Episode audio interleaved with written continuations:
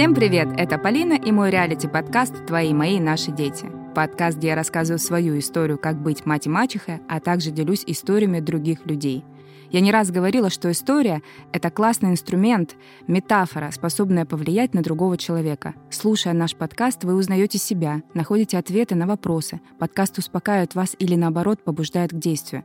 Действовать — это круто, поэтому прямо сейчас предлагаю всем, кто еще этого не сделал, подписаться и поставить нам 5 звезд. Всем большое спасибо. Сегодняшний эпизод — это еще одна реальная история. И у меня в гостях Эльмира. Эльмира, привет. Привет. Эльмира, перед тем, как мы начнем, расскажи немного о себе. А, ну, мне 27 лет. Я женщина из армяно-азербайджанской семьи. Родилась а, в городе Туапсе, это мой родной любимый город.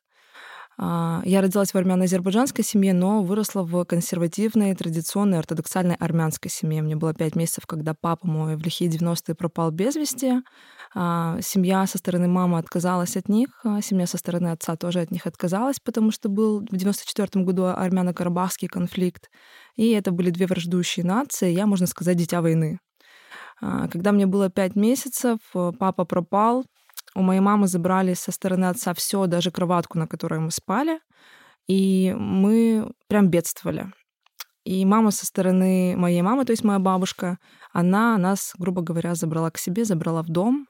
А, мне поменяли фамилию с Эльмира Мамедова на Эльмира Айрапетян. И с того момента я воспитывалась в ортодоксальной, традиционной армянской семье. Знаю язык, разговариваю на родном языке. Ни разу не была в Армении. Очень хочу. Занимаюсь маркетингом и фотографией креативной. Фотографией занимаюсь с девятого класса всю свою жизнь. Э, недавно раскопала, почему выбрала именно фотографию, потому что единственное, что у меня осталось от отца, это фотографии полароидные, это возможность единственно увидеть, как он выглядит. И Видимо, мой детский мозг как-то запечатлил то, что нужно все фиксировать, и я ушла в фотографию. И до 25 лет я активно занималась съемкой в фэшн-направлении. Вот. А сейчас я миксанула, так как я по образованию маркетолог, рекламист, пиарщик, закончила рекламу и связь с общественностью, и смиксовала две эти страсти мои, грубо говоря, маркетинг и фотографию, и получился вот такой коллаб. Это креативные фото, рекламные фото для контента, да, с маркетинговым уклоном. Ну и, соответственно, э, разработка SMM-концепций для бизнеса в соцсети. Это то, чем я занимаюсь. И еще, так как у нас все-таки э, про семейные отношения, расскажи свое семейное положение. Мое семейное положение. Я соответственно, нетрадиционной ориентации. У меня есть партнер, мы с партнером три с половиной года в отношениях.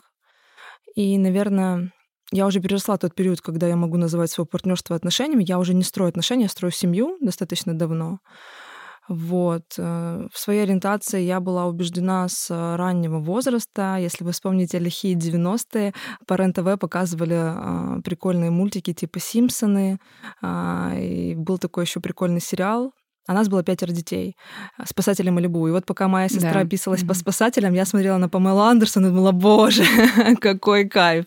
Я уже тогда понимала, что спектр моих симпатий, он не совсем соответствует да, каким-то ожиданиям. Ты прям считываешь мои будущие вопросы, потому что на самом деле это ни для кого не секрет. Э, многие семьи проходят такой этап, когда смотрят на ребенка, что-то замечают в своем ребенке и боятся признаться, или, не дай бог, им уже ребенок а, признался, стал откровенен, как родители реагируют. Вот как все-таки у тебя это прошло знакомство с родителями?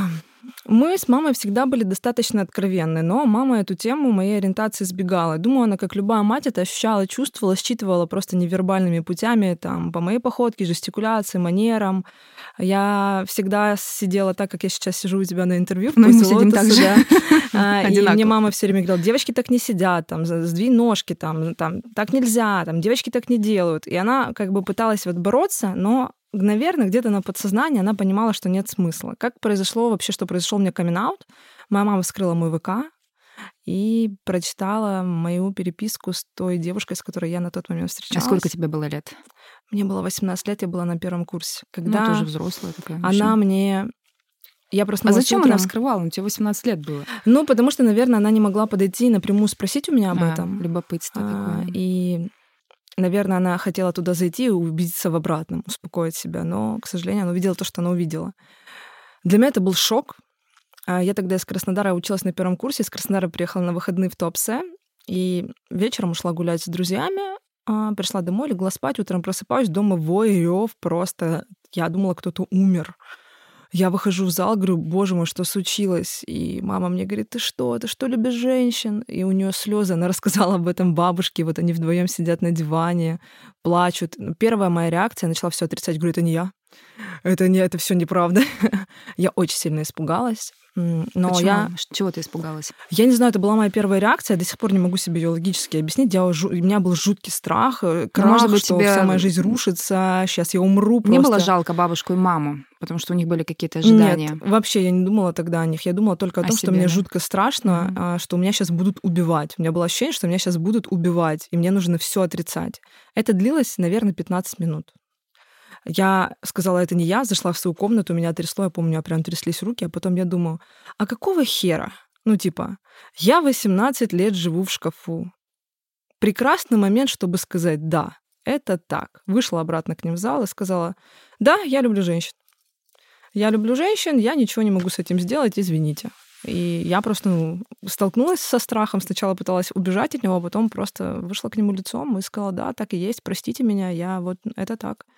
И я сказала маме фразу, что мне кажется, что для тебя должно быть самым главным то, чтобы я была счастлива. Я счастлива вот в этом. Просто у меня не такое счастье, как ты себе это представляешь. Тебе было тогда 18, сейчас тебе 27. Как мама на это реагирует сейчас, уже спустя время? А, я очень благодарна своему родителю. А, для моей мамы это было очень сложно. Мы приблизительно год были в очень плохих отношениях после камин Мы не общались. Она устраивала мне такой эмоциональный буллинг. Она звонила мне, говорила, ты должна ее бросить, ты должна это все прекратить, ты что, не понимаешь, что ты делаешь со своей жизнью, а ты будешь изгоем там до конца своих дней. А, слышать это от мамы очень жестко, да. То есть ну, я и так знаю, что находясь в этой ориентации, в своем роде, в социальном плане, я немного изгой. Мне не надо об этом говорить, чтобы я это знала. Я знаю это сама, кому мне нужна была поддержка. И я пыталась, ну, я пыталась до мамы это донести, и я смогла это сделать. Сейчас у нас с мамой потрясающая коммуникация, мы очень откровенны, честны. Когда я рассталась со своей девушкой, у меня был очень сложный период в жизни. Мы встречались 6 лет, я тяжело вышла из этих отношений, потом была какая-то, какие-то другие отношения, влюбленность, страсть, потом опять расставание, и а, я никогда с мамой не делилась вопросами своих отношений вообще. Но в тот момент я была настолько раздавлена, ко мне приезжали друзья, меня поддерживали, я перестала работать на три месяца, я вообще закрылась дома с Хеннесси с сигаретами. И в какой-то момент, ну, то есть мне звонит мама дистанционно, мы с ней не виделись этот период. Она говорит, я понимаю, что что-то происходит, что с тобой? Я говорю, ничего, все нормально, кладу трубку. То есть я не могла маме сказать. Я кладу трубку, начинаю реветь. Ну, то есть я прям не могла себя эмоционально собрать. И я в какой-то момент, видимо, это, мне кажется, точка взросления. Ты понимаешь, что тебе просто надо признать, что ты сейчас нуждаешься в маме как тот самый маленький ребенок, который может во взрослом возрасте себе сказать, да, мне сейчас нужна мама, мне сейчас нужна ее поддержка, мне сейчас нужно ее женское слово со стороны. В этот же момент я собираюсь, еду в Топсе, меня встречает мама, я вся в слезах, она говорит, господи, что случилось? Я говорю, мам, я влюбилась в женщину, мы расстались, я не знаю, как мне жить дальше. И просто падаю ей на руки. Она закрывает меня в машине, выключает музыку и начинает со мной разговаривать, рассказывать о том, что она испытывала, когда пропал мой папа без вести. В общем, у нас впервые в жизни в 25 моих лет произошел такой крутой женский разговор по душам. Я увидела свою маму не как маму, а как человека, как женщину. Я увидела ее в очередной раз как борца, а, как э, стальную леди, и это меня спасло. А, разговор с мамой вытащил меня из этого. Она сказала мне такую прекрасную фразу: "Расстались, ничего страшного. Там, где плюнули, уже не облизывают. Идем дальше". И почему-то это фраза. такая дебильная фраза. А Она мне так запомнилась, и я такая: и действительно, что-то я горю, что это вообще? Я Слушай, ну прекрасна, я важно. офигенная. И я вернулась в Краснодар совершенно с другими эмоциями. Через месяц после этого разговора я встретила свою нынешнюю жену, и мы вот уже три с половиной года строим семью. Скажи мне, вот а, если отмотать все обратно в твое детство, потому что, опять же, вопросов куча, а, сама ты стала проявлять, например, интерес а, к девчонкам, ну, то есть ты поняла, что ты смотрела на Памела Андерсон, мама, ты говорила мне за кадром, мама как-то замечала за тобой, да, вот не только какие-то моменты, что сдвинь ножки, потому что я, например, всегда сидела, как я хочу, вот. мне как-то мама не, не обращала внимания на это. Какие вот, например, маркеры могут указывать, и как тебе кажется, да, да, как должны себя вести все-таки родители? Ну, это такой, блин, обширный вопрос на самом деле. Какие маркеры? Ну, лично по моему опыту у меня был повышенный интерес и дружба к девочкам, а не к мальчикам. В период, когда все девочки начинали активно дружить с мальчиками, какие-то там знаковые даты, вот эти ужасные, отвратительные события в школе, типа 14 февраля, да, как день, когда ты должен кому-то признаться в какой-то симпатии или ожидать, что кто-то признается тебе, да. Да, потом кто-то не признается и начинается Просто сопли по стеклу. вообще, про ужаснейший вообще момент э, вообще школьной коммуникации. И когда, конечно же, мне там дарили мальчики какие-то валентинки, мама видела мое лицо. Мне кажется, этого ей было достаточно. Слушай, а ты в школе кому Я пыталась вообще? лицом совладать, но это было сложно. Да. В школе Ты знаешь, да? э, огромное количество людей э, из ЛГБТК-тусовки говорят э, о каком-то буллинге. Я могу тебе честно сказать, особого буллинга в школе или там в университете или сейчас в своей жизни за свою ориентацию я не получала. Какая была, какой был буллинг в школе? Буллинг в школе был по поводу моего характера. Я была всегда прямолинейная. Я не была выскочкой, но я всегда защищала слабых. Я никогда не давала нарушать свои границы. Я была такая, знаешь, за словом в карман не, мог, ну, не лезла. Вот сейчас ты классную тему подняла, я тебе хочу сказать, потому что периодически кажется, да, вот как тебе мама сказала, тебя будут проклинать всю историю жизни по Вообще нет. Очень потому важно- что, очень, извини, перебью, многие дети, да, которые подвергаются буллингу в школах, совершенно не по ориентации. И вот здесь просто нужно внутри быть человеком. Да, чтобы вот расставлять границы, защищать себя, там, не знаю, делать Многие что-то просто правильно, спекулируют и манипулируют своей ориентацией, а, делая ее точкой, знаешь, да. как, ну, типа, как э, афроамериканцы тем, что они афроамериканцы в Америке, да? Типа, Ну вот я же говорю, Вот что вот, такая же к сожалению, что происходит. э, периодически люди не, грани... не, не разграничивают эти понятия, когда есть манипуляторы, спекуляторы, неважно чем, да, цветом кожи, ориентацией, там, не знаю, инвалидностью, особенностями и так далее. И конкретно, когда люди просто живут. И вот эти вот две плоскости, они периодически сталкиваются, а другие люди, которые не образованы или не хотят разбираться, начинают уже, знаешь, все до кучи туда сметать. а, я получала буллинг в школе по причине своего характера, но никак не по причине моей ориентации. Я а моей была. ориентации... Я вообще специалист по личному бренду, да, и я всегда рассказываю, что личный бренд люди получают, когда в первую коммуникацию входят в социальную. Это либо садик, либо а, школа. И вот это вот то, как нас называют, когда мы выходим из аудитории, это и есть наш личный бренд. Ты была Мгм. очкарик, а я зубан. Наш личный бренд на уровне школы. А, Короче, ориентация вообще никак не сказалась на там, отношение ко мне. Ну, может быть, в очень маленьком проценте. Там люди, которые узнавали, что я там какой-то нетрадиционной ориентации, они такие, о, понятно, там не будем общаться. Да и ради бога, это просто не мои люди. Как бы Слушай, это люди с многие- ограниченным да, восприятием. я Все. с тобой согласна. Я в школе не дружила ни с кем.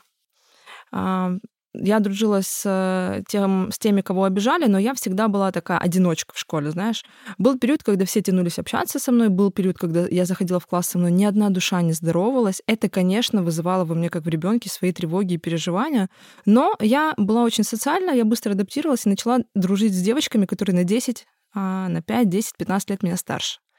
И пока все тусили на уровне школьной тусовки, у меня была своя тусовка уже взрослых девчонок, которые работали, которые были в бьюти-индустрии, с которыми мы гоняли там в небук на побережье, тусить, гулять и так далее. Я выросла в этот момент, и вся школьная тусовка, она перестала иметь для меня значение. Вот у меня вопрос, смотри, я сейчас как родитель рассуждаю, потому что у меня дети, да, их трое.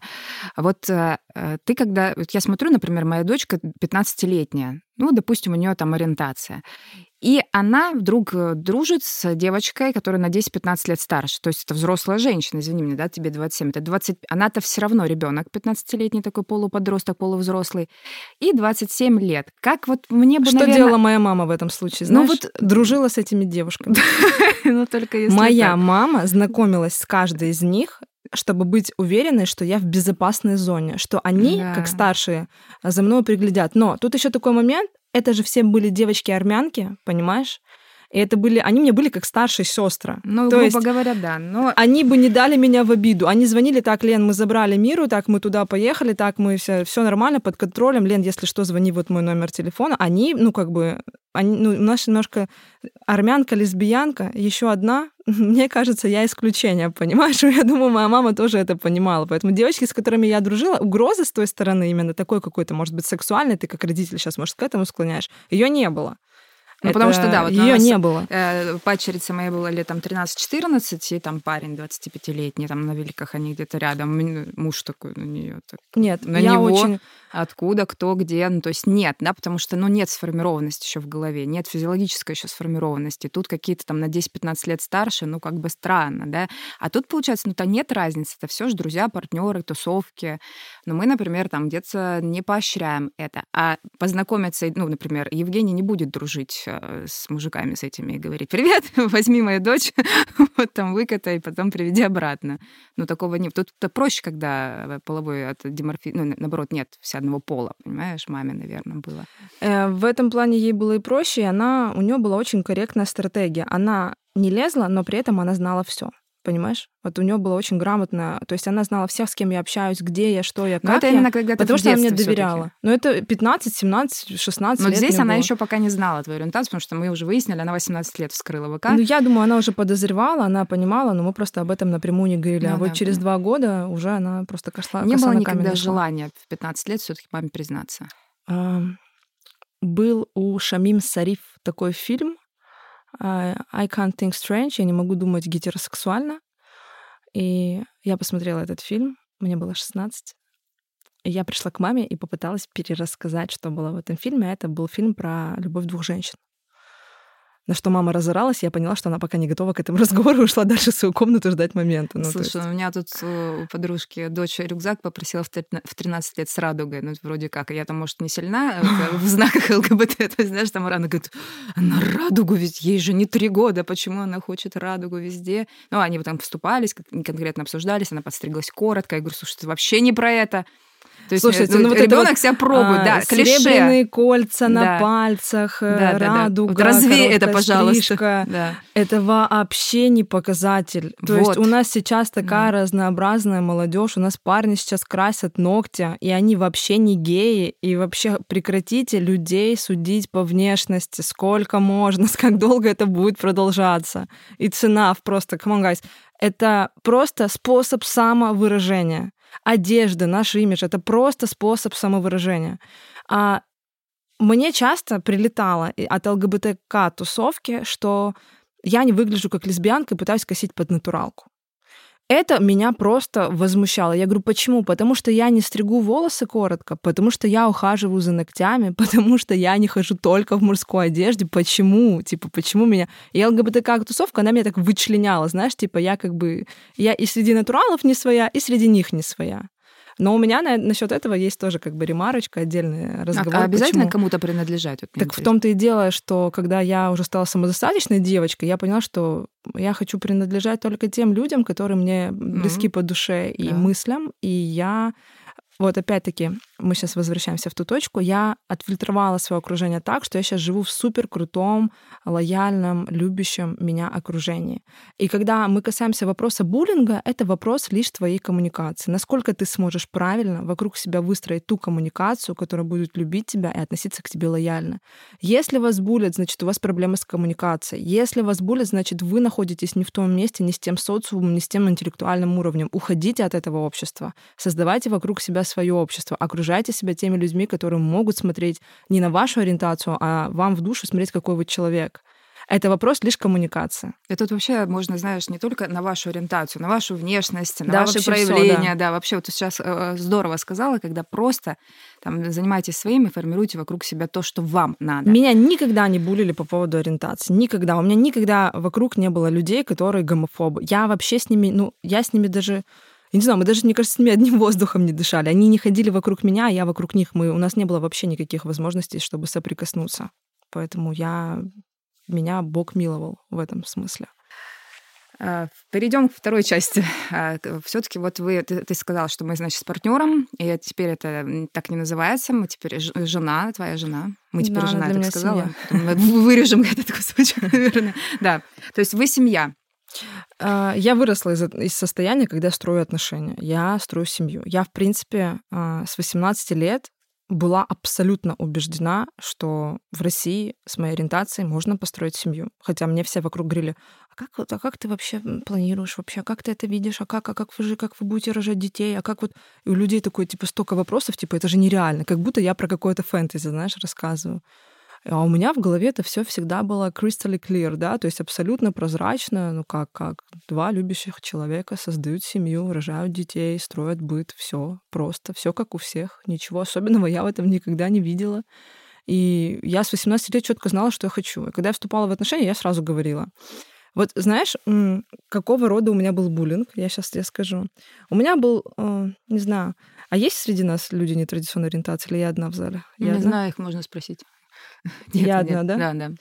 Эм, девочки красивые, нетрадиционной ориентации попадают под такой замес, когда женщины-натуралки зная, что девочка лесбиянка, пытаются использовать ее как какой-то аттракцион, на попробовать. А как это с девочкой? Вот такого рода а, буллинга я касалась. Так как в моей жизни получалось Господи, так... первый раз слышу, что такое делают а, люди. Так как в моей жизни получалось так, что нравились мне только натуралки, я ни разу никогда в жизни не встречалась ни с одной девочкой нетрадиционной ориентации. Все девочки, с которыми я встречалась, до меня встречались только с парнями. Как-то так выходило. И, соответственно, я общалась в кругу натуралок. Вокруг меня всегда было очень много натуралок. И те вот, кто из них узнавал, что они традиционной ориентации, у них срабатывал вот этот, знаешь, рефлекс. Типа, а ну-ка, а вось-ка попробуем. А как это? А интересно? А, а на попробовать? Как будто мы какой-то, знаешь, там, не знаю, секс-аттракцион. Ну, слушай, и когда ну, я... насчет, извини, перебью, но можно просто быть бисексуалом, например. Что тут? Они никогда не пробовали с девочкой, но очень хотели, ну, понимаешь? Вот, и думали, ты... что ну, вот да. на мне сейчас это произойдет. А я, извините, я дочь своих родителей. Извините, я воспитанная армянская девочка. Извините, но со мной на попробовать не вариант. Я всегда говорила, что я иду в отношения. Если тебе не нужны отношения, ты идешь мимо мне не интересно. То у меня, ну, то есть у меня даже ничего не сколыхнет, понимаешь, если я увижу от человека только какую-то там, ну, свою выгоду, там, какую-то похоть на попробовать и так далее. Огромное количество моих подружек, девочек нетрадиционной ориентации из других городов, вот так попадали на, на, на натуралок, которые просто пользовались ими, грубо говоря, на попробовать, потом понимали, не-не, все таки семью мы будем строить с мужиком, и кидали девчонок, которые уже были влюблены в них, да, и это просто, раз, ну, то есть это очень несправедливая ситуация, это просто отвратительно. Я себя никогда в такой замес не, ну, не запускала, не подпускала, потому что для меня это, ну, типа, я знаю себе цену, я знаю себе ценность, я знаю, куда я иду, чего я хочу, и мне эти истории абсолютно неинтересны. Поэтому у меня отношения первые были 6 лет, а, и вот вторые серьезные отношения мои три с половиной года. У вас есть ребенок. И в этих отношениях, да, есть ребенок, это что-то было очень новое для меня. Потому вот что у меня не было партнера с ребенком. Перед тем, как войти в отношения, ты понимала, что это своего рода ответственность. Ты знаешь, этот вопрос вообще всем задаю без разбора. Честно? Какая Можно разница, я скажу честно? Браки? Нет, не понимала, какого не рода понимала. это. Нет, я вот положа руку на сердце, могу сказать, что когда я заходила в отношения, я не понимала, хотя у меня младший брат родной, да, он такого же возраста, как и наш совместный ребенок, можем так сказать, да. Я тебе сейчас объясню, потому что не э, понимала. Э, у меня как раз-таки есть эпизоды, где я рассказываю о себе и о своем втором муже, Евгения, когда у него первый брак, и там дети, и у меня первый брак, и там дети. И это большая ответственность. То есть второй брак еще сложнее, чем первый. Ну, первый ты там, ну, не получилось, ты теперь знаешь, почему не получилось? Ну, во втором точно получится, да? Нет, Ну, не, не факт. Так. Нужно поработать в голове у себя, поработать с партнером, соединиться, поговорить, что если мы сейчас будем отношения эти, ну, как бы классно, мы с тобой поматросили и разошлись, тоже не на попробовать, а нужно семью сделать. Но дело в том, что помимо наших отношений страдают дети, если вдруг у нас что-то не получилось. А, у нас еще и совместно, да, есть ребенок и дети от первых браков, которые сейчас как братья и сестры родные. какая. Да, вообще. И как раз об этом говорю, что вы перед тем, как думаете, знаешь, меня очень удивляет, когда люди не думают, когда заходят в отношения, потому что это большая роль, большая ответственность твоя, потому что я отвечаю не только потому, что мне я классно могу ответить, с этим человеком. Я могу ответить, почему я об этом не задумывалась. Я не родитель. Да, ну я мы-то родители. Да, да вы я... родители, то есть потому что я никогда не была родителем, я не носила в своем животе ребенка, я его не рожала, я не брала mm-hmm. его на руки, я не видела его первый вздох и выдох, понимаешь? И, эм, но благо, просто повезло, что я в свои 27 лет супер осознанно, что я с 17 лет хожу к психологу, что я понимаю, как это работает. Я, честно, у меня есть одно правило в отношениях — всегда быть честной. И в какой-то момент, эм, когда мой партнер познакомил меня с ребенком спустя какой-то период после наших отношений, а, у меня был вообще шок. Типа, я такая, ого, у нас не двое, а трое. Ну, то есть это такое пронизающее осознание, ты такой, охренеть. То есть это пространство принадлежит теперь не вам двоим, а с вами есть еще третий человек. И сначала мой мозг, он воспринимал это как вражеский какой-то агент, знаешь, на моей территории. Ты не понимаешь. Ты должен делить любимого человека с кем-то. У тебя куча вопросов ты с другой стороны понимаешь, что алло, ты взрослый, а это ребенок, то есть ему 6 лет, там 7, и у тебя такой взрыв мозга, ты ходишь к психологу, ты это разбираешь, ты что-то ощущаешь. И я приходила к Оле и говорила, Оль, я не могу, я не могла его обнять, я не могла его поцеловать, я не могла с ним играться вообще. Я его видела, у меня происходил ступор. То есть я такая, типа, что делать, что делать? И мне хотелось самоликвидироваться. То есть каждый раз, когда я его видела, мне хотелось уйти понимаешь? Mm-hmm. То есть и так работала моя психика. И я абсолютно честно, то есть мой плюс, и, наверное, то, что меня спасло, что я честно приходила к Оле и говорила, вот если бы другие обсуждали бы это за спиной где-то там в кругу друзей, типа, пипец, у него ребенок, я вообще хочу свалить. Я приходила к Оле, да, то есть я приходила там к своему партнеру, а, садилась с ней наедине и говорила, слушай, вот у меня такая реакция. Я не могу его обнять, я к нему ничего не испытываю, никаких чувств, я пытаюсь с этим разобраться. Для меня это тоже новое. Как бы, если ты можешь мне чем-то помочь, рассказать, как это, расскажи. Мы конфликтовали. Конечно же, для матери, когда ее партнер там не воспринимает ее ребенка, это же вообще. То есть огромное количество матерей, мне кажется, на месте моего партнера, они бы даже не терпели этого, бы развернулись, бы ушли, сказали, не воспринимаешь меня, ну, типа, моего ребенка, до свидания. Я бы, наверное, так поступила. Но благо у меня вот у партнера, видимо, либо большой коэффициент любви ко мне, либо большой коэффициент мудрости. Мы с этим справились вместе. И был такой момент, когда я приходила и говорила, ты знаешь, я чувствую себя не на своем месте. Я не могу объяснить, но когда я захожу, и мы все втроем, я чувствую себя не на своем месте. Почему это происходило? Потому что ребенок был на роли партнера у нее всю жизнь до того, как появилась в жизни я. И когда я как партнер зашла в это пространство, он пытался меня вытеснить из него максимально, понимаешь? Потому что он был партнером. Ну, это нормально. Но я-то не знала об этом. Это мой первый опыт отношений с партнером, с ребенком. Кто бы. Мне не дают же, когда ты такой рождаешься, тебе же не дают книжку, да, на всю жизнь. Ну, кстати, у, у меня подкаст ситуации. про это. Вот очень много я говорю об этом, что вы будьте готовы, что вас будут выталкивать, будьте взрослыми. Да. Вот, говорите, и... разговаривайте об этом. А я понимаю, что я ж не буду мериться чем-то с ребенком. Это ребенок, это смешно. Я же еще хач, я же еще эгоцентрик жуткий, я нарцисс, и как это так? Я буду с каким-то сопляком, прости господи, мериться чем-то. Алло, это моя территория. Понимаешь, да, как реагировал мой мозг? Mm.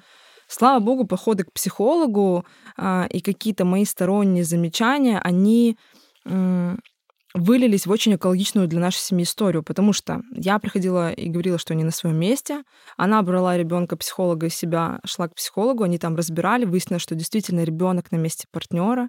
Мы убрали, поставили ребенка сейчас на позицию ребенка. Теперь mm-hmm. мы два старших, я на своем месте, я чувствую себя комфортно, я могу к нему подходить, я могу его обнимать, я его кормлю, пою, делаю с ним уроки, там покупаю ему одежду и так далее и тому подобное. Я могу с ним коммуницировать. Почему он был на позиции партнера все-таки? Потому что в какой-то момент, э, когда мы мой партнер потерял э, отца этого ребенка, скажем так, да, на перспективу жизни.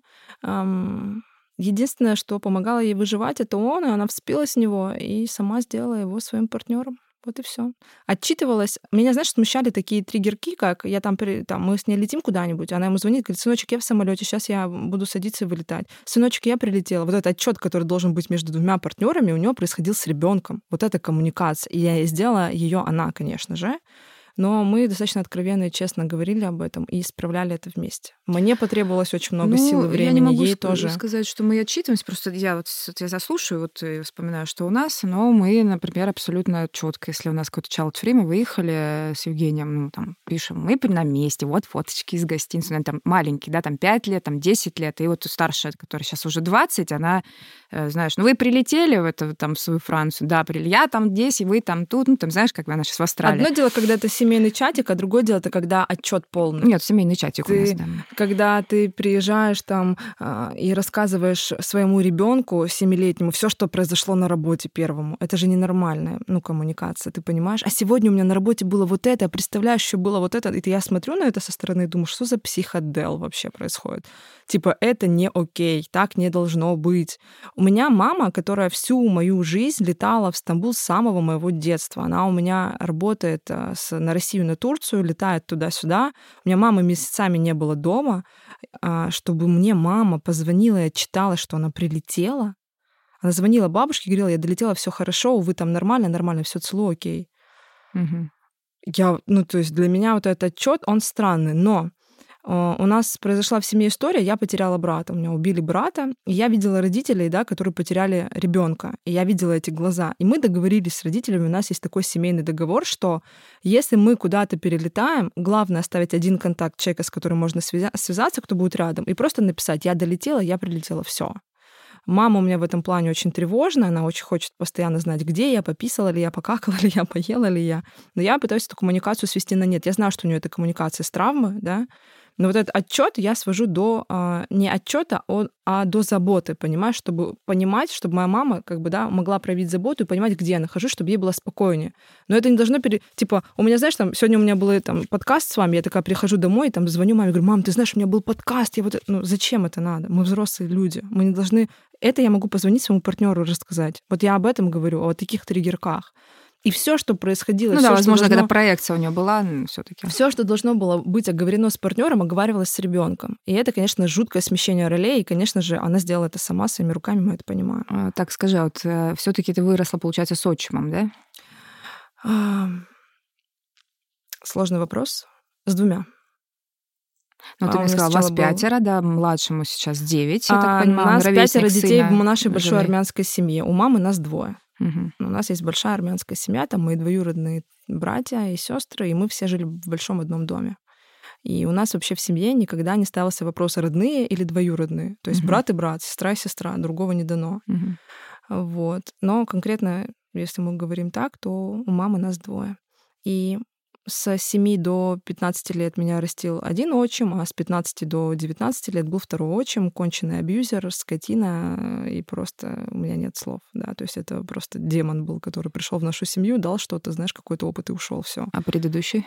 А предыдущий очень классный, я назвала его отцом, мы до сих пор очень хорошо общаемся, очень люблю его.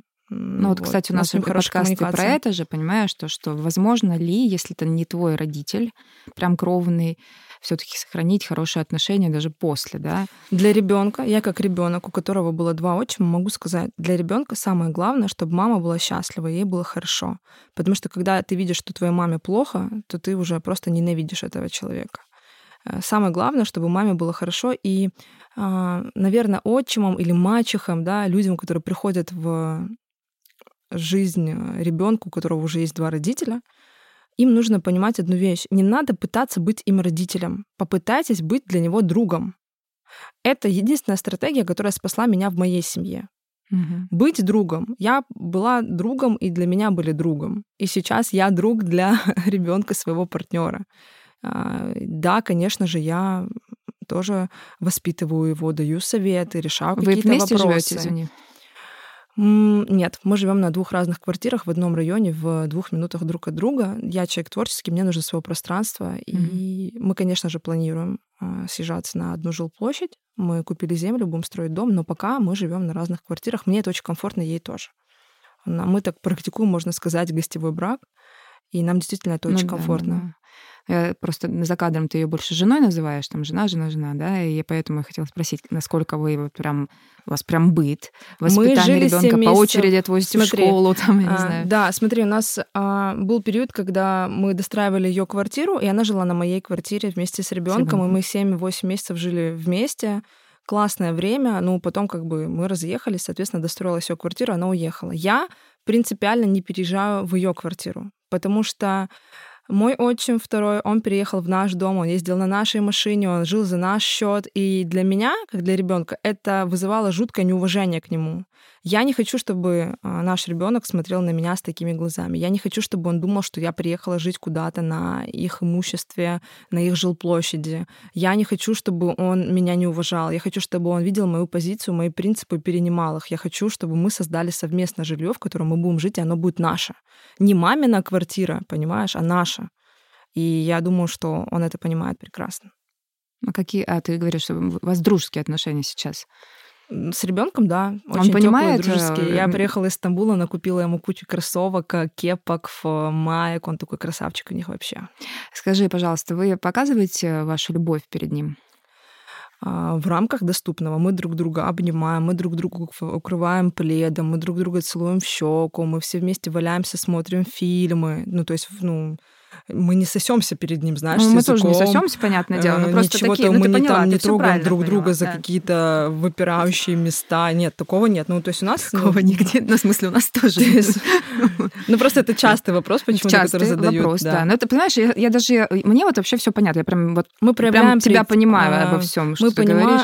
ну, мы показываем перед ребенком теплоту и любовь друг к другу и Ну, к нему соответственно. Потому что я, в принципе, считаю, что нужно показывать без порнографических элементов, естественно. Э, Я сейчас понимаю, что мы с тобой в этом плане адекватыши, да, но, э, естественно, где-то я там задаю вопросы, э, ну, людям любопытно, надо спросить.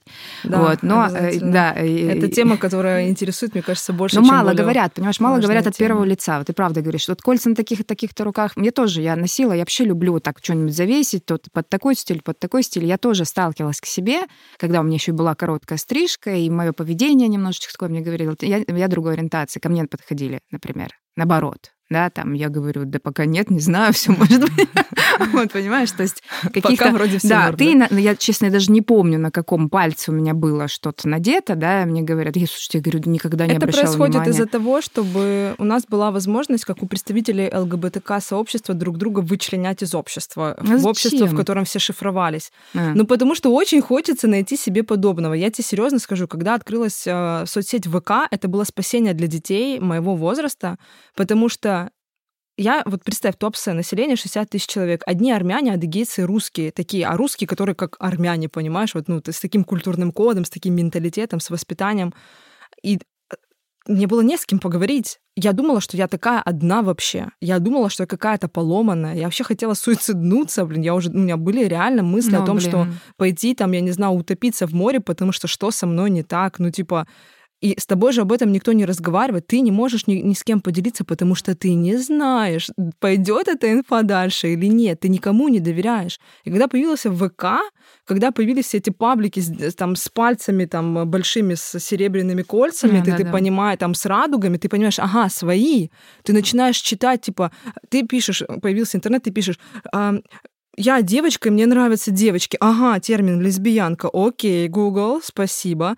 Потом ЛГБТК. Что такое ЛГБТК? Ага, окей, Google. В ВК пошел в паблике, там ввел ЛГБТК. К- Там Туапсе. Ага, ничего нету. Краснодар. Ага, группа там добавился. Это же реально мы узнавали про это все вот так. Ну, это ты так узнавала. А, а в мое время это же не так было. Тебе 27, понимаешь? А Ну, мне... я говорю, да, в мое время мы реально узнавали про А, это а мне вот, а я узнавала методом тыков тебя, потому что мне в этом году через два месяца 39 будет. И когда мне было Господи, 22... чё кровь ты пьешь?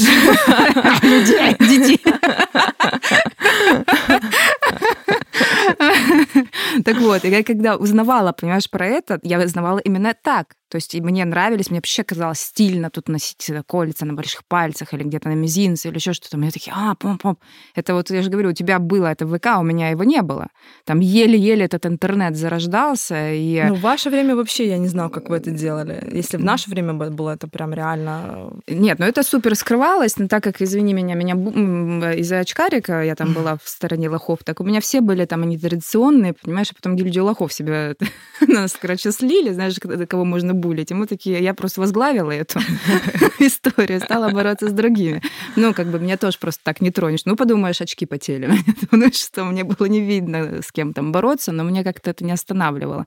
И поэтому как-то у меня достаточно гибко было ко всем. Ну да, такие, да, ну мы можем сказать, да, мы молодцы там и так далее.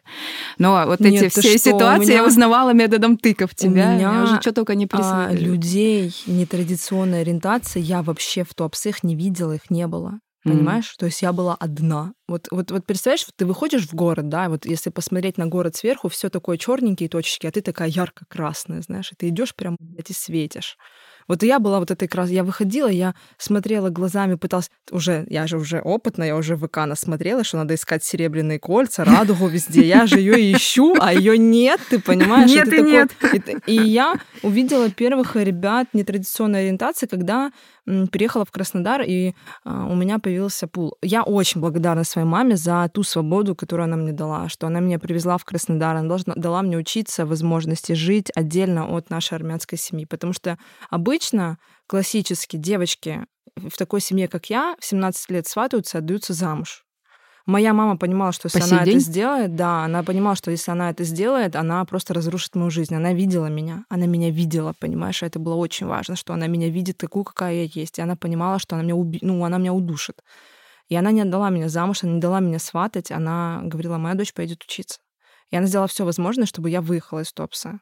Потому что по сей день ты приезжаешь в Туапсе, и разговоры только о том, э, муж, дети, кто с кем переспал, ну просто ужас. Я там деградирую, третий день мой, у меня мой мозг взрывается. Хотя я очень люблю свой родной город, но люди там и коммуникация, ну вот она очень-очень-очень ортодоксальная все еще. Давай вернемся все-таки к той теме. Вы построите дом, и как вы будете воспитывать ребенка, мальчика, все-таки в однополой родительской такой сфере. Вы обе однополые.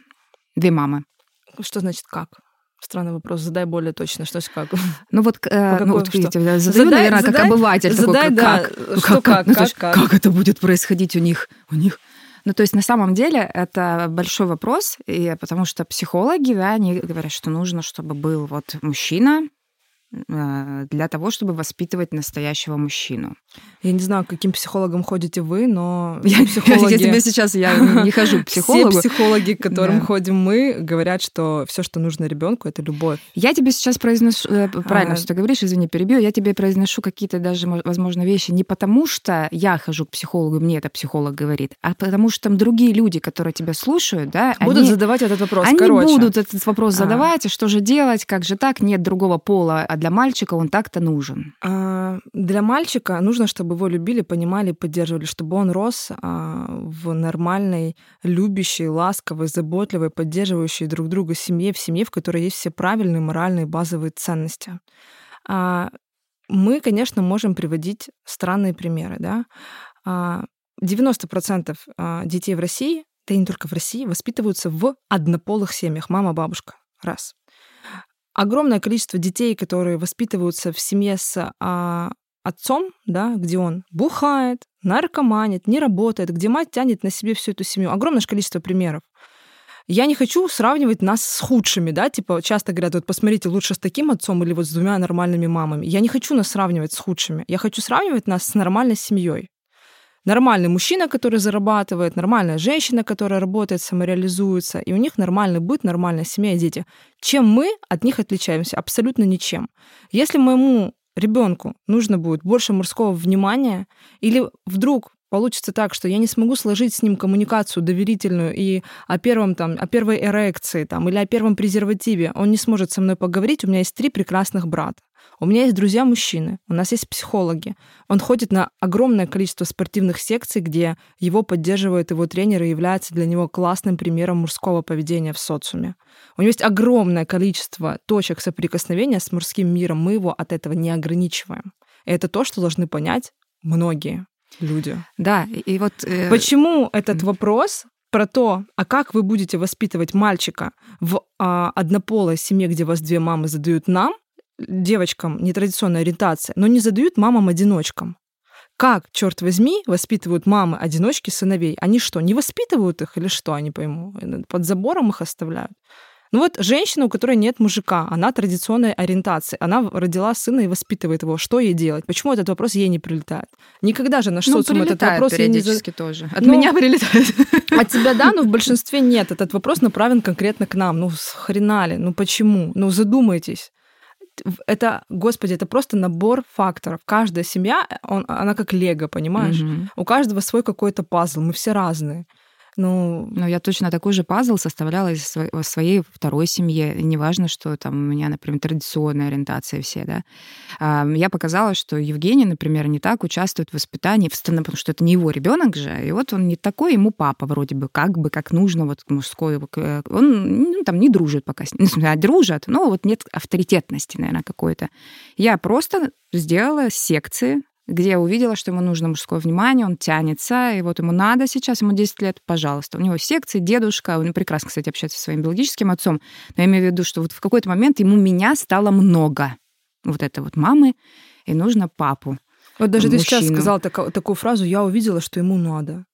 Вот меня убивает эта мамская позиция. Я увидела, что ему надо. Мгм. Как? У тебя какие-то очки специальные есть, что ты Нет, смотришь не на ребенка, он мне прям сказал. потребность. Нет. Вот, это другой вопрос. Ну вот, я тебе Просто, объясняю. Типа, я увидела, что ему надо, очень странно. Ну, Когда э, ребенок приходит к тебе и мгм. говорит тебе о том, что ему надо, то, мне кажется, в этот момент ты себе внутри должна поставить памятник. Значит, твой ребенок тебе доверяет и приходит ну, делиться тем, что доверяет. это вот, собственно, то, к чему мы стремимся в нашей семье, чтобы у нашего ребенка, если вдруг ему будет что-то не хватать, или он будет в чем-то нуждаться, чтобы он имел возможность честно mm-hmm. подойти и сказать об этом, типа, мам, короче, тут такое дело. Вот. Мне бы хотелось. Мне бы хотелось, чтобы тренер по теннису была не Вероника Петровна, а Александр Николаевич. Вот он на вот последнем корте посмотрел, мне с ним больше нравится, мы по-мужски друг друга поймем. Вот он перевелся, например, к мужскому тренеру. Также по плаванию, понимаешь? Также по баскетболу.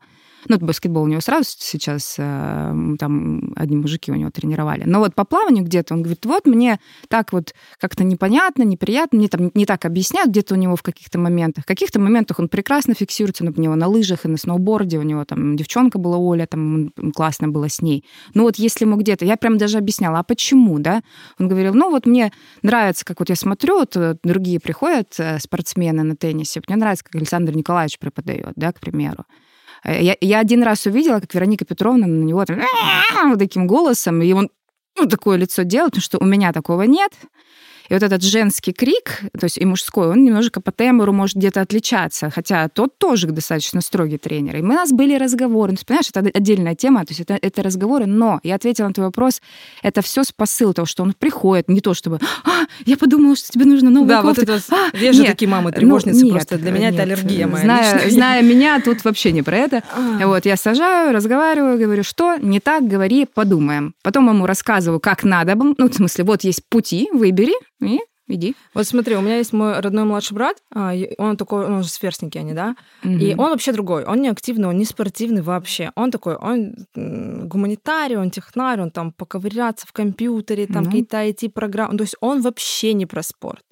И когда со стороны к нам в дом приходят наши армянские мужики, такие типа, вот, его надо, его надо дюдо отдать, там его надо в какую-то а ему это не надо. Вот угу. он не хочет, он говорит, ну там агрессия. Он становится и говорит, мама, Мира, вы понимаете, я же не про насилие, я у вас интеллектуальный ребенок. Ну то есть, ну вот как ты отдашь его на дюдо? Ну он не хочет туда, все разные. Это вот просто такой, знаешь, есть мальчики, которым, ну надо туда, mm-hmm. надо по каким-то своим причинам самоутвердиться, посмотреть, напитаться, пообщаться. А есть парни, которым это не надо. Вот мой младший брат идеальный пример того, что ему это не надо.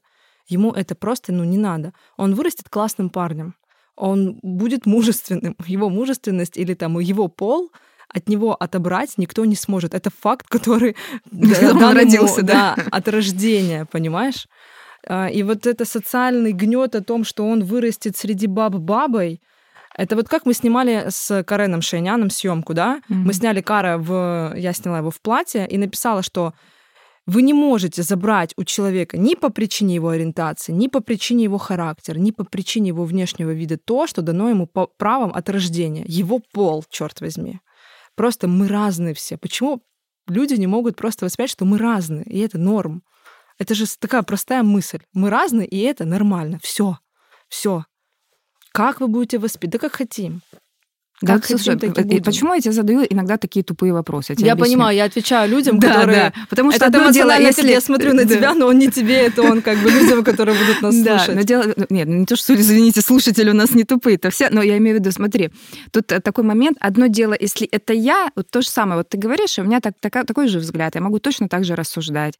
Оставьте всех в покое. И также я рассуждала про маму одну, и когда бабушка вдвоем, вот, ну, понятно, его воспитывают две женщины, ну, понятно, что он у них такой все могут так рассуждать. И самых адекватных мужиков с нормальными ценностями воспитали Потому что женщины, любят больше. Да. Мя-мя-мяу, там все любят его. Э, так вот, и когда я сталкиваюсь с этим моментом, понимаешь, одно дело это я говорю, а я традиционная ориентация, понимаешь, и другое дело ты скажешь, это совершенно по-другому, потому что очень часто люди говорят, ну, я, я, да, я такая, но я не пойду об этом говорить. Я не хочу об этом говорить, я не хочу, чтобы это кто-то знал. Я говорю, ну вы опять закапываетесь со своим мнением. То есть... Можно я тебе честно скажу? Давай. Это мне 27 лет. Это мое первое открытое интервью на тему ЛГБТ. Я не веду открытые соцсети. А, я согласилась полтора месяца назад э, с командой Карена на квирографию. Они должны были прилететь в Краснодар, чтобы снимать квирографию. Мне 27 лет. Я только впервые вышла из шкафа в социальном плане. Я вышла давно из шкафа в моральном плане, mm-hmm. да, еще в 18 лет, когда у меня произошел камин -аут. Но в социальном плане я из него выхожу только сейчас. И я всегда хотела об этом говорить, но не могла. У меня все еще сидел а, на подсознании вот этот страх. А что скажут люди? а что скажут родственники, а маму зачморят опять, а маму заклюют опять, а мама это послушает, что она будет испытывать и чувствовать. И я только к 27 годам, к своим, вот через пару месяцев мне будет 28. Я пришла к тому, что а я что буду чувствовать, если я буду продолжать молчать? А я что буду чувствовать, когда буду в сотый раз отвечать на одни и те же вопросы, которые прилетают со всех сторон каждый божий день? И меня сподвергнуло к тому, что я сейчас вообще в принципе сижу, что я согласилась на ваше интервью, подвергнуло одно сообщение недавно, которое поступило мне в директ в Инстаграме. А, девочка-армянка из Краснодара вышла замуж, она не традиционной ориентации, ее выдали замуж. Mm-hmm. И она пишет, что это было самое ужасное решение в моей жизни. Я поняла, что меня изнасиловали не только в брачную ночь, а насилуют теперь на протяжении всей жизни будут. И, наверное, это была такая последняя моя внутренняя точка кипения, а, потому что меня, то есть меня не ждала такая же участь какой-то девочки, только потому что за моей спиной стояла моя очень мудрая, не по годам мама, которая увидела меня и отпустила. Но в ее случае, да, этой девочке и так не повезло. И мне кажется, я, как никто другой, представитель вот этой армяно-азербайджанской культуры, должна выходить и говорить, что если вы в себе это чувствуете, скажите об этом родителям. Не бойтесь реакции. Если даже вас выгонят из дома, это будет лучше, чем вас выдадут замуж. Вы потом скажете себе спасибо. Но из-за того, что мы так сильно боимся, мы просто... Ты представляешь, в каком состоянии находится сейчас эта девочка, которая там 19 там, лет, 18 лет? Просто вот она в этом живет. Она уже беременная. Ей скоро рожать этого ребенка. Это, ну, то есть я не могу себе представить. Я не могу себе представить. И мы молчим. Такие, как я, мол... я 27 лет молчала. Я тоже молчала. Может быть, если бы я выходила, может быть, если бы я говорила, может быть, если бы меня слышали такие же не только девочки из там а, нацменских семей, и русские девочки, все вообще, и мальчики. Может быть, если бы я говорила об этом раньше, если бы я говорила об этом громче, таких ситуаций можно было бы избежать. На одну там сломанную судьбу было бы меньше, понимаешь? Одной психикой было бы больше сохранено. И они бы видели, что вот мы, мы же сделали этот камин мы не умерли, нас не избили, нас не убили, там, не выгнали из семей. Мы живы, мы живем своей жизнью, мы, мы живем своими партнерами, мы находим друг друга, даже несмотря на всю эту гомофобную Россию.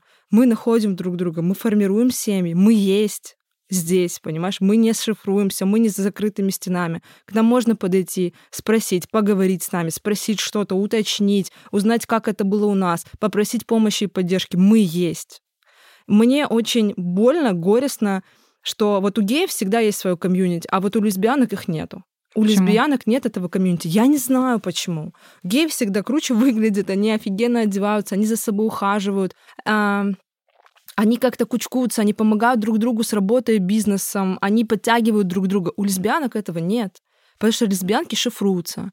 Может быть, это какая-то, знаешь, там травля, да, которая преследовала женщин долгие годы, и она вот как-то еще и на лесбиянок перекатилась, да, что там, типа, э, геи сразу считаются творческими личностями, да, если ты гей, то ты сразу какой-то творческий, а если ты лесбиянка, то ты мужеподобная, страшная, непонятно кто. Вот, понимаешь? Вот я же говорю, надо говорить э, адекватно, э, показывать другую сторону. Я могу тебе, как представитель этой культуры, сказать, Почему я никогда не встречалась с девочками нетрадиционной ориентации? Потому что их самооценка крайне низкая. Они реально ужасно всегда выглядят. Они... Ну, я не знаю. У меня нет ни одной подруги нетрадиционной ориентации. Ни одной. Ни одной. У меня есть только одна пара геев, с которыми я дружу очень-очень-очень-очень много лет, и все. Почему? Потому что ЛГБТК-тусовка, она от себя отворачивает. Это постоянные непонятные непорочные связи, это какое-то блядство, это какое-то бухалово. Я понимаю натуралов, почему они их остерегаются. Потому что мы в этой ЛГБТ-культуре, что мы показываем? Да ничего хорошего. Мы не транслируем семейные ценности, мы не выходим, не говорим о важном, как мы с тобой сегодня сейчас. Мы этого всего реально не делаем. Поэтому у нас этой коммуни- комьюнити нету этого нормального, понимаешь? Единицы, вот Карен Шейнян, единицы. Я таких, как Карен, не знаю больше, как, как он и его команда, их единицы. И они все вот так как-то, знаешь, разбросаны. Нет такого, чтобы мы были объединены, чтобы мы топили, чтобы мы в России собирались в какие-то прайды, выходили. Этого нет. Вот у нас есть один а, в Краснодаре гей-клуб. Я туда захожу, у меня волосы дыбом. Просто. Туда пускают натуралов, каких-то чеченцев, кто-то под наркотой. Мы вот недавно пошли туда танцевать, я не была там три года. Я офигела с а, контингент, который там, понимаешь? И мне страшно, я не хочу с ними дружить, я не хочу, чтобы меня к ним причисляли, я не хочу. Поэтому я дружу только с натуралами, меня окружают только натуралы. И поэтому ЛГБТ-тусовка, она меня как бы вычленяет из этого, понимаешь? Mm-hmm. И у нас нету лесбийского комьюнити, соответственно, они меня тоже вычленяют. Если я не короткостриженная, не хожу в грязном и ободранном, значит, я к ним не принадлежу. Ну, ой, я люблю ходить в душ, девочки, сори. Ну, а как еще по-другому сказать? Ну, я говорю сейчас жестко, потому что, наверное, ни одна лесбиянка не будет говорить так про лесбиянок. Да, я говорю жестко, как, э, как э, когда-то э, давала у Собчак интервью э, женщина-трансгендер. Максимова Наталья. Да, угу. Наталья Максимова.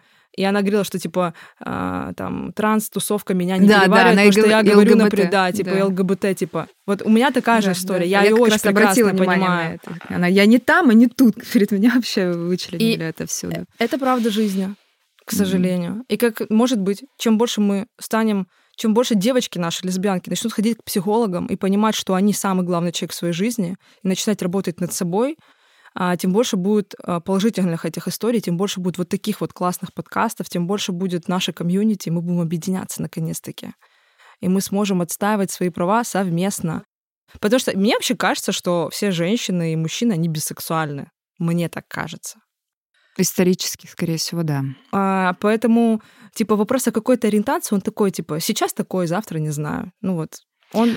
Но это не должно быть каким-то, типа, есть же все равно штампом на жизнь. Вот как раз-таки такую тему классную сейчас затронула, что пугает э, э, гетеросексуальных родителей таких убежденных гетеросексуальных родителей, что этого становится много, да, ты, ты, ты в принципе призываешь, девчонки, давайте, может, это кого-то спровоцирует. Либо ты с этим родителем... Нет, ну понятно, мы тебя поняли, да. Вот, но, возможно, я сейчас как-то вот так переначу, вот у тебя либо с этим рождаешься, да, либо ты потом себя изучаешь и понимаешь где-то. Ну, Потому что у меня были друзья, которые прям поняли, что вот... Э, ремарочку?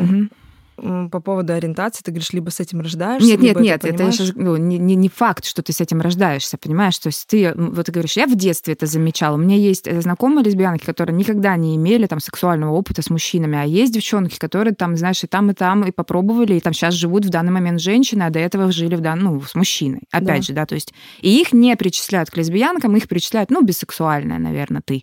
То есть это уже, ну, как бы тут нет... Тут Сидящая кажется... форма обвинения, да? Да-да-да, то есть классификации как четко как таковой нет, что боятся гетеросексуальные родители. Если ребенок в подростковом периоде, эта сексуальность вся проявляется, да, и вот он был, мог вырасти нормальным мужиком, но тут он увидел, как две дядечки сосутся, как бы, и вот все, теперь он точно будет геем. И ребенок испытал возбуждение, ну, потому что, в принципе, нормально испытать возбуждение при каких-то ласках, каких-то людей, да, там.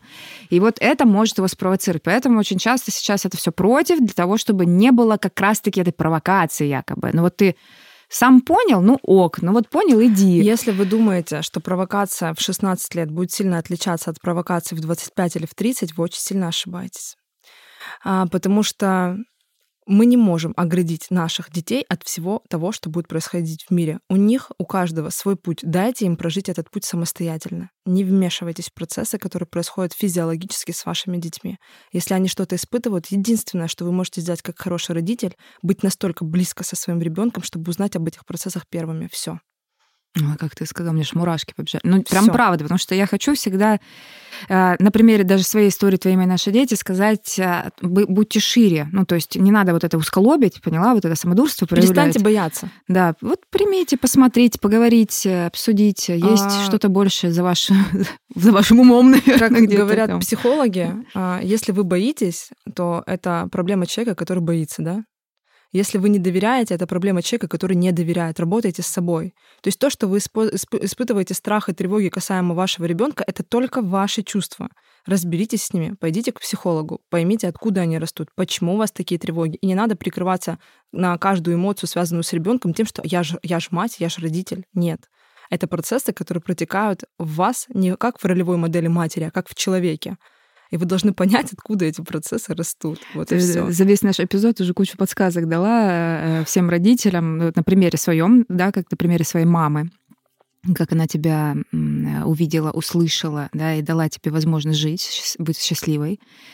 А вот. Также э, на примере эм, ну, вот, вот все моменты, знаешь, думайте шире, не будьте усколобыми, э, дайте возможность увидеть будущее ребенка самому все-таки. И вот это классно. Будьте взрослыми, и чтобы дети были детьми. И будьте рядом. Это супер вообще. Спасибо тебе большое за то, что ты к нам пришла. У нас с тобой супер интересный эпизод. На самом деле куча вопросов, еще которых, возможно, хочется задать с тобой обсудить, потому что ты потрясающая. Вот, мне нравится твое ну, общение, и как ты видишь, и как ты в школе, значит, себя держала. Вот, вот этот вот твой стержень, он э, позволит тебе дальше в будущем быть, мне кажется, знаешь, ну вот, вести за собой людей где-то, э, быть со своей семьей. Ну, если тебе нужно вести кого-то, конечно, быть со своей семьей. Э, спасибо тебе большое, потому что твоя история, она очень важна для других людей. Спасибо большое, что пригласили. Э, я, если честно, думала, что я сюда приеду, тут будет сидеть кто-то из наших, типа из ЛГБТК-тусовки, и очень круто, что э, люди с, э, нетрадицион... с традиционной, наоборот, ориентацией вообще задаются такими вопросами и приглашают нас для того, чтобы мы поговорили. Это очень круто. Спасибо. Спасибо. А вы, дорогие мои слушатели, продолжайте подписываться на наш подкаст, рекомендуйте всем, и наши истории помогут вам увидеть будущее по-другому. Всем пока!